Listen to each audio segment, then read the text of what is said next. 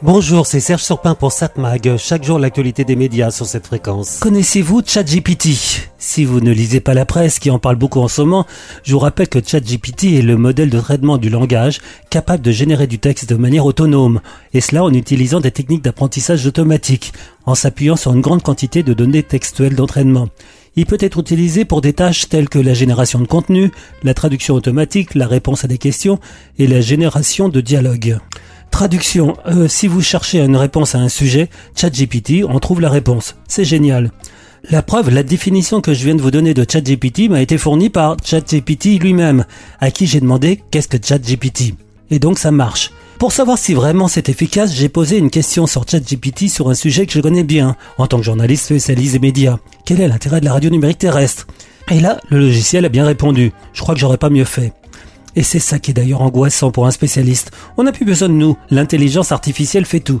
Ah oui, enfin, cela dit, pas exactement. Sur les détails, ce n'est pas parfait. Toujours au sujet de la radio numérique terrestre, si je demande des précisions, le logiciel me dit que les récepteurs DAB consomment moins d'énergie que les récepteurs analogiques. Je suis pas certain qu'il ait raison. Il me dit aussi que les récepteurs DAB+, peuvent être plus chers que les récepteurs FM traditionnels. Comme dirait l'autre, il peut le dire, mais c'est pas forcément vrai.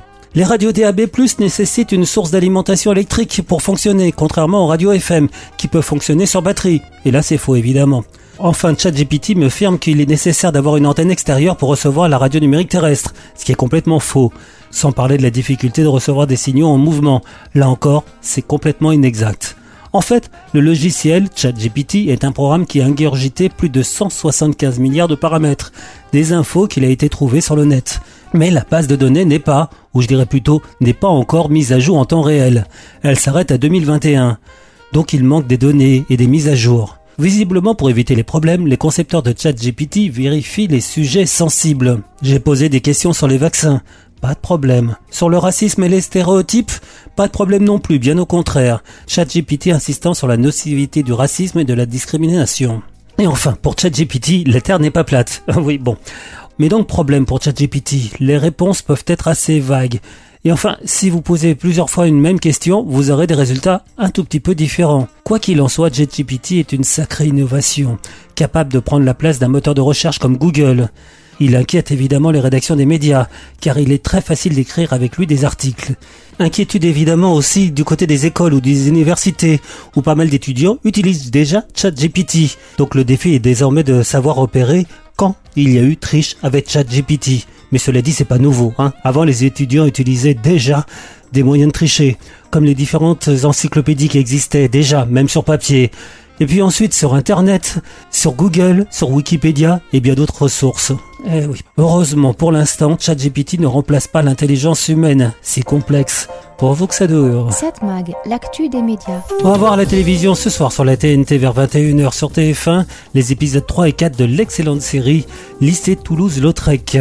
France 2, autre très bonne série, épisodes 5 et 6, Vortex.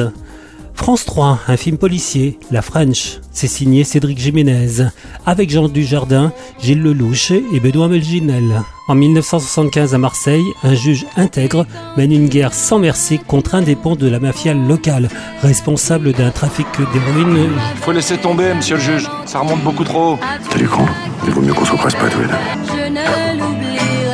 France 5, un magazine d'environnement sur le pont. Cargo géant, comment voyagent nos achats M6. Patron incognito, Frédéric Murat, cofondateur de coursier.fr. Arte 125 rue de Montmartre, un film policier. Mais j'aurais tendance à vous conseiller de regarder le canal 13 de la TNT, LCP Assemblée Nationale, avec un documentaire. Qui êtes-vous? Eleanor Roosevelt Portrait de l'épouse du président américain le plus populaire du XXe siècle, une femme de conviction qui a marqué l'histoire de son pays. Elle fut militante, féministe, voix des minorités et des pauvres, parfois attaquée, souvent condamnée à rester en retrait, elle joua pourtant un rôle incontestable dans l'histoire de l'Amérique. C'est à Lorena Hickok que l'on doit les nouvelles idées d'Eleanor sur la justice sociale et le partage des richesses. Elle puise dans leur amitié le durcissement de son engagement politique. Soucieuse des minorités et de la défense des droits civiques, Eleanor s'engage pour ces mineurs, noirs de poussière, leurs bébés au ventre distendu par la faim, qui vivent dans des bidonvilles entassés à huit dans un lit. Ses retours de visite sont très critiques. Le New Deal est lent à se mettre en place. Et si elle célèbre tant les valeurs traditionnelles de la famille, c'est qu'elle veut par là atténuer la rigueur des mesures prises par le président. Donc à voir ce soir à 20h33 sur LCP, chaîne parlementaire. Qui êtes-vous Eleanor Roosevelt? 7 Mag, l'actu des médias.